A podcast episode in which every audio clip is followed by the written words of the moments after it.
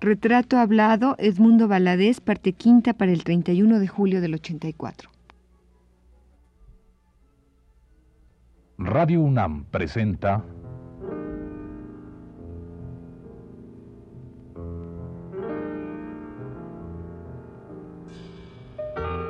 Retrato hablado.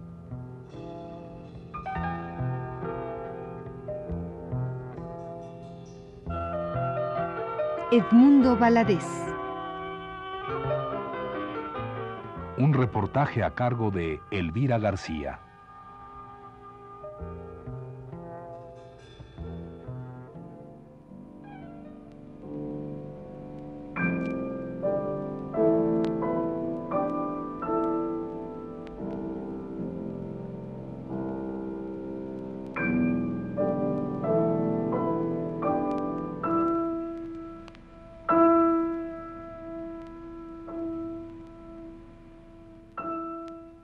Cuento, explica Jaime Erasto Cortés en el prólogo al libro Dos siglos de cuento mexicano, la narración se inicia a partir de un suceso acaecido, algo ocurrido y aceptado. Ni el lector se pregunta, ni el autor explica, pero ambos aceptan tácitamente el convenio.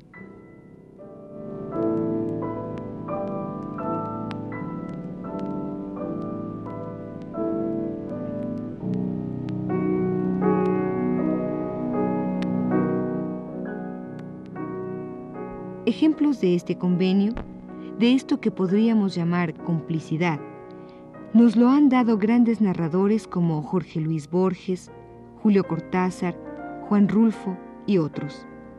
En el fragmento del cuento que a continuación leeremos para usted y cuyo título es Al jalar del gatillo, el maestro Edmundo Valadez nos hace cómplices de su historia. ¿Quiere usted acompañarnos a escucharlo?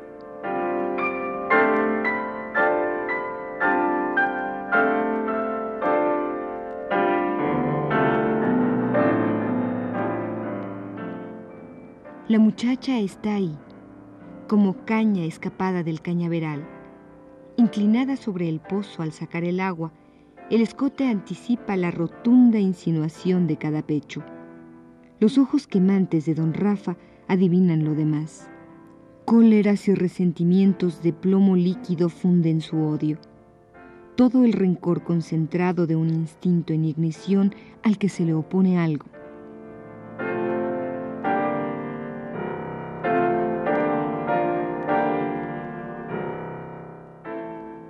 Don Rafa se decide. Sin separar la vista de donde la tiene prendida, su voz sorprende al muchacho que barre el patio. A ver, Pancho, que me busquen al carerrizo. Lo necesito aquí prontito.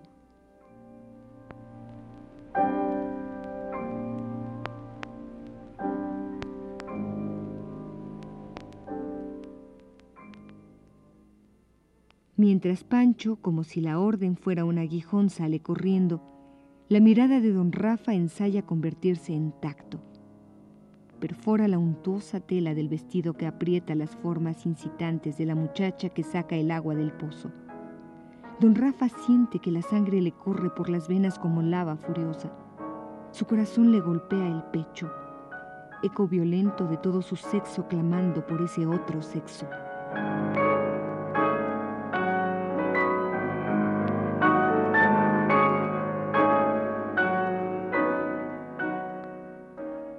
Ha perdido la cabeza.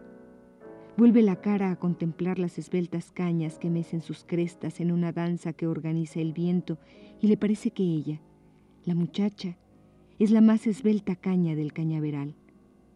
Todo daría por tenerla, por esa caña que se mece en la vida.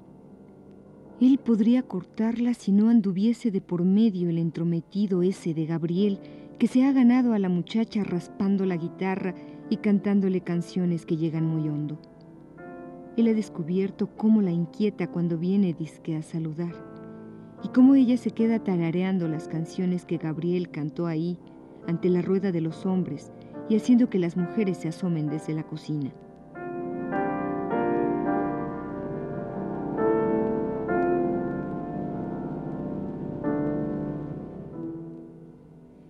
Pero este Gabriel es hombre mal averiguado. No se intimida así como así, y menos cuando hay de por medio una muchacha que sabe sonreír y enseñar la blanca dentadura. Don Rafa ha acumulado un odio intenso, desmedido, que le roe las entrañas y le seca la boca. Pero sabe que estas cosas tienen remedio cuando uno puede esconder lo que trae dentro. Y ahora se ha decidido de una buena vez. Nadie más que él cortará la jugosa caña, la más esbelta de todo el cañaveral.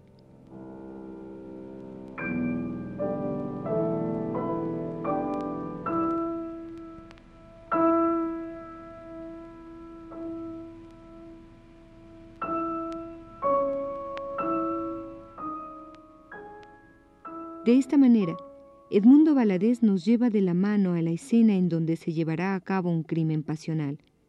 Nosotros somos, al igual que los personajes que ayudarán a realizar el asesinato, cómplices silenciosos.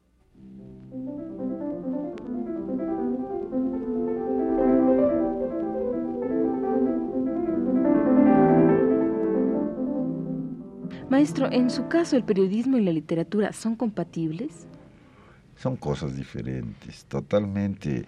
El periodismo puede ser para el escritor una experiencia, digamos, eh, no en el oficio de escribir, sino en el oficio de vivir, porque el periodista tiene acceso a toda una serie de sucesos, de personajes, eh, a viajar, que eso puede nutrir al escritor pero no tiene que ver en absoluto una cosa con la otra, son oficios totalmente diferentes. Pero, por ejemplo, me imagino, o supongo, una persona como usted que ya se ha dedicado toda su vida al periodismo y a la, a la vez a la literatura, aunque no, usted mismo decía, no de una manera muy continuada el publicar o el escribir constantemente, es decir, el periodismo le da una disciplina, le da oficio para escribir. Pero es el oficio del periodista es claro, no, es el mismo estilo. Que se hace sobre la máquina vertiginosamente, en que ahí no es fácil estar cuidando el estilo, las palabras, incluso es un, un lenguaje limitado por esa necesidad, por esa prisa, un lenguaje casi hecho, aunque eh, hay periodistas, claro, notables que sí eh, eh, logran, es decir, escribir de una manera casi literaria, diría yo, no es obra de creación literaria, pero por la manera como manejan el idioma, como hacen una crónica, como hacen un reportaje, pues está muy bien articulado, es, eh, es el trabajo pues de un periodista profesional, que ahí se acerca sí al escritor en el oficio. Y ocurre que hay muchos eh, periodistas que llegan en un momento en que entran a la parte creativa, que es otra, ¿verdad? Pero en, a ellos en, en, esos pues sí les ha servido el oficio periodístico. Yo bueno, yo me referiría en este caso, en el caso suyo, a, su columna. Eh, excepta. que me parece que, que tiene, se tiene esa cualidad eh, muy literaria, ¿no? Bueno, sí, es, era una columna literaria, pero no era literatura. Además, pues era en general transcripción de otros textos que yo entresacaba de libros.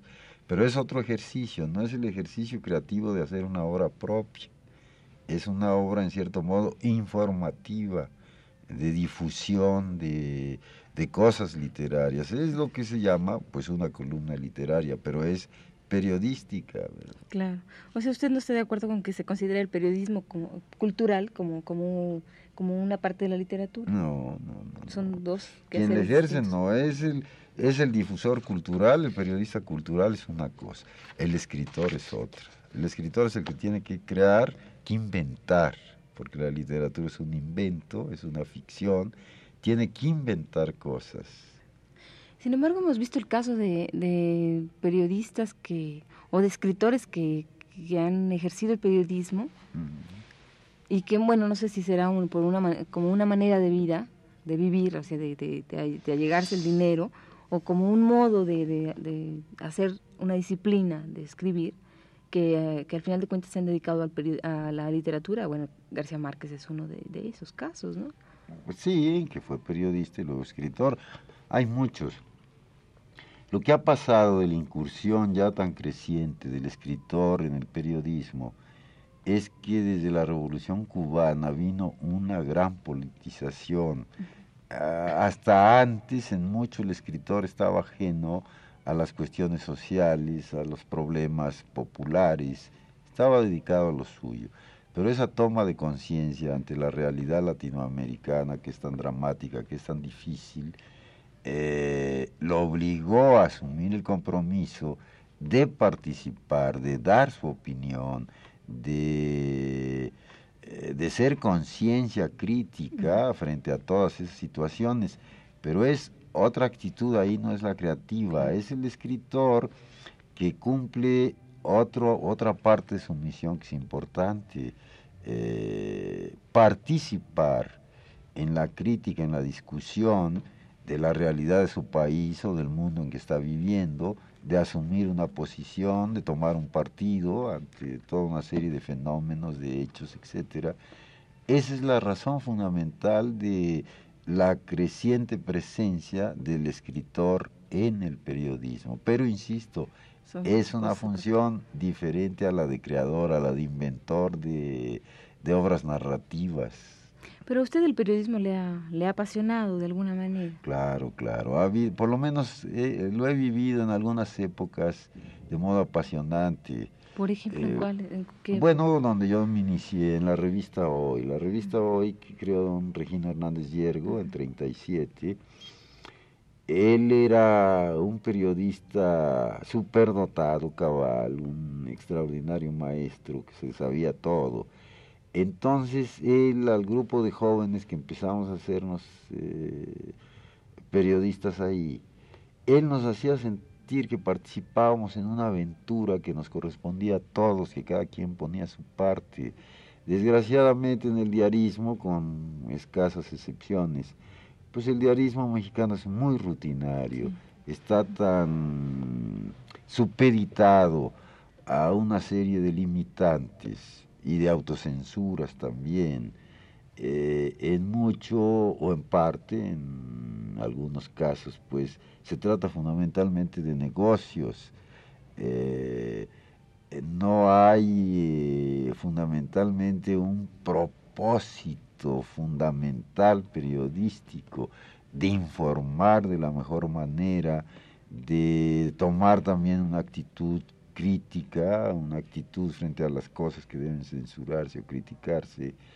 Eh, no hay esa sensación de aventura, pues es, eh, es un trabajo en mucho rutinario. En cualquier periódico en que no ocurre eso, ese periódico es el que más sobresale y es donde un periodista está más feliz porque tiene más facilidades, más posibilidades de llegar a, ser un gran periodista, pero si tiene esas limitantes, si le imponen esa serie de rutinas, una serie de autocensuras, pues se reduce, ese tipo de periodista vive como un empleado, recibe un sueldo por hacer un trabajo, y eso no es el periodismo.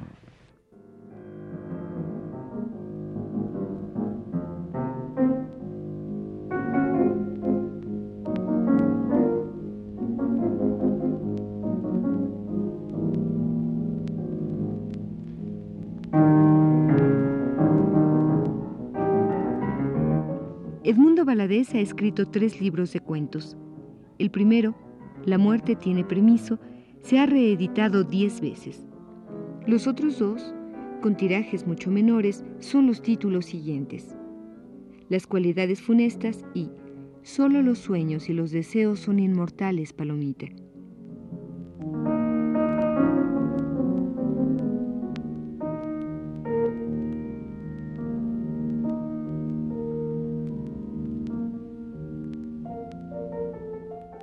Maestro, de sus, hablando ya de sus obras, ¿cuál eh, de las que ha escrito, de sus cuentos o, eh, libros de cuentos, eh, considera la más fallida? Caramba. Ay, qué pregunta me hace usted. Digo, no es que sea yo vanidoso. Ninguna. Es decir, claro, en el cuento se acierta o no se acierta así viendo algunos de mis cuentos a distancia, pues sí, pienso que pude haberlos mejorado, pude haberlos enriquecido, pero en fin, ya salieron así, ¿no? Es decir, es lo que yo pude hacer. Uno, uno nunca se siente satisfecho, uno, un escritor no creo que nunca, y en el momento en que esté satisfecho, pues ya no escribe, ya escribió lo que tenía que escribir. Uno siempre está insatisfecho. Yo creo que, en el caso mío por lo menos, yo creo que lo que he hecho es poco y modesto, que, que debería o podría dar más, ese es mi problema. Pero los juzgo es curioso, primero es un juicio de uno, pero luego vienen los juicios de los demás. A veces uno está muy desalentado, pero en fin, los juicios de los demás lo confortan y lo consuelan a uno un poco. Pero así, pues no sé, usted me dice el, el menos atinado, este, yo creo que son varios, no sabría decir cuál, ¿verdad? Pero hay un libro así con el que se sienta, o un cuento en concreto con el que se, se, se sienta usted muy a disgusto. No sé realmente. Además uno, uno no relee sus cosas, ¿no? Las escribe y, ahí se van quedando. Y ahí se van. uno sabe por los demás, son los que son los que se encargan de decir, ahí es donde usted falló, eso no está bien. O al contrario, el éxito, por ejemplo, con la muerte tiene permiso, que se ha vendido tanto, que se han hecho tantas reediciones. Podría decir que a partir de ahí se puede considerar, no sé si usted, para usted este es un, un juicio importante, el, el hecho mismo de que, de que se reedite tanto este este libro significa que es un libro pesado, pues fuerte.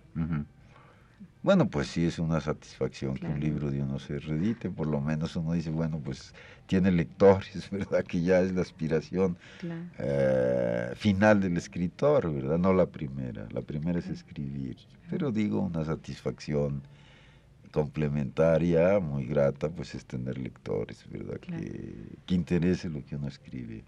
¿Y el que más le gusta cuál es, más? No sabría, francamente. Eh, un poco creo que los las cosas que uno escribe son como los hijos, a veces le tienen más simpatía a uno, luego a otro.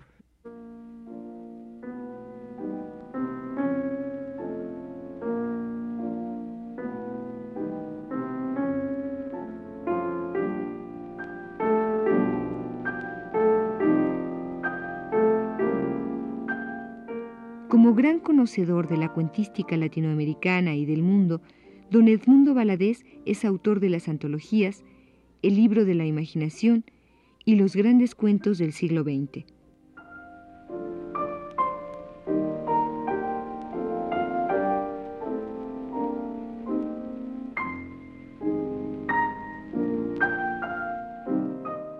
¿Qué está haciendo usted ahora? Dirigiendo mi revista. ¿Y Alejandro el periodismo cómo se siente? Bueno, es reciente, tengo que seis meses que he estado inactivo en el periodismo después de muchos años. Pues lo estoy tomando como un descanso y dejando hacia el acaso a ver qué posibilidad surgiera, ¿no? Pero sobre todo lo siento como un descanso. Mm. Está dedicando más tiempo a la revista. Sí, ahora estoy entregado a, la revista, es mi tarea.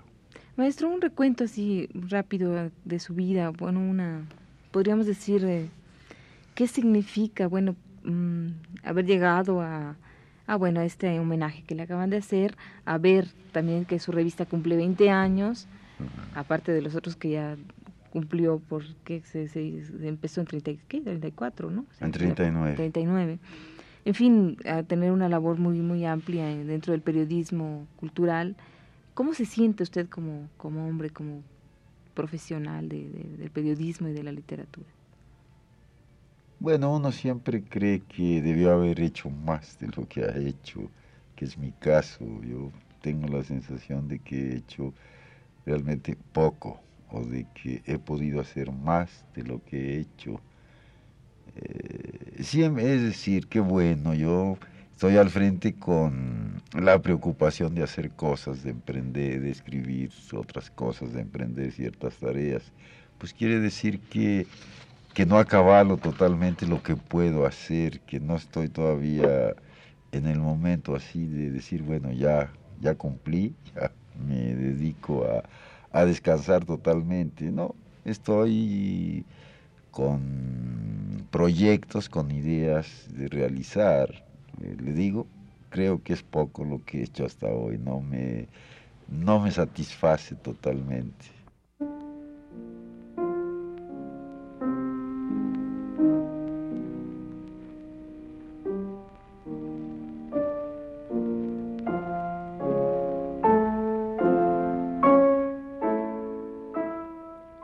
Como periodista, el maestro Valadez ha colaborado en diarios y revistas de la Ciudad de México.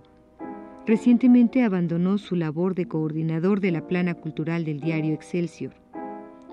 En este periodo, el maestro Valadez publicó durante algunos años su columna Excerpta, que también reproducía para esta estación universitaria.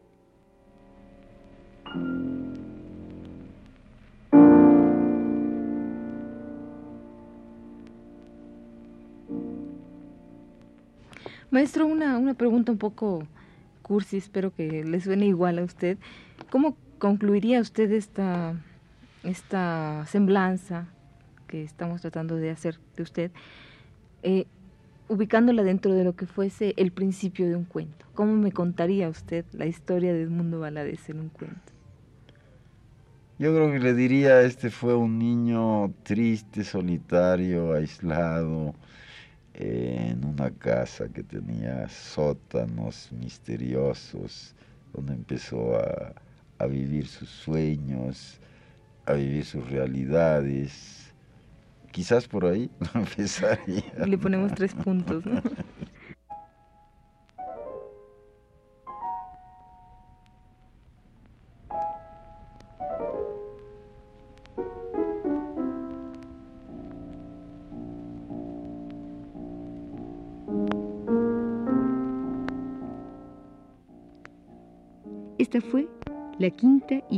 Parte de la serie dedicada al escritor y periodista Edmundo Valadez. Gracias por su atención.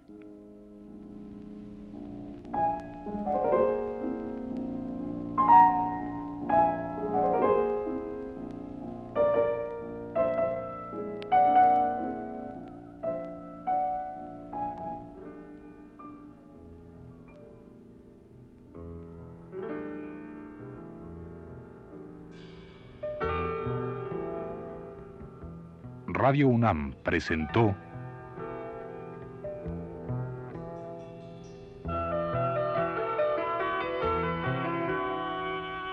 Retrato Hablado. Edmundo Valadez.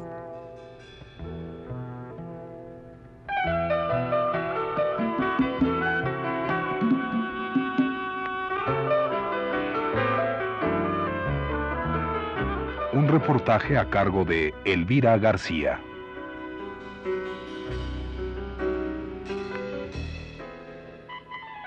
Grabación y montaje de José Gutiérrez y Abelardo Aguirre. En la voz de Carlota Villagrán. Fue una producción de Radio UNAM realizada por Flor Alfonso.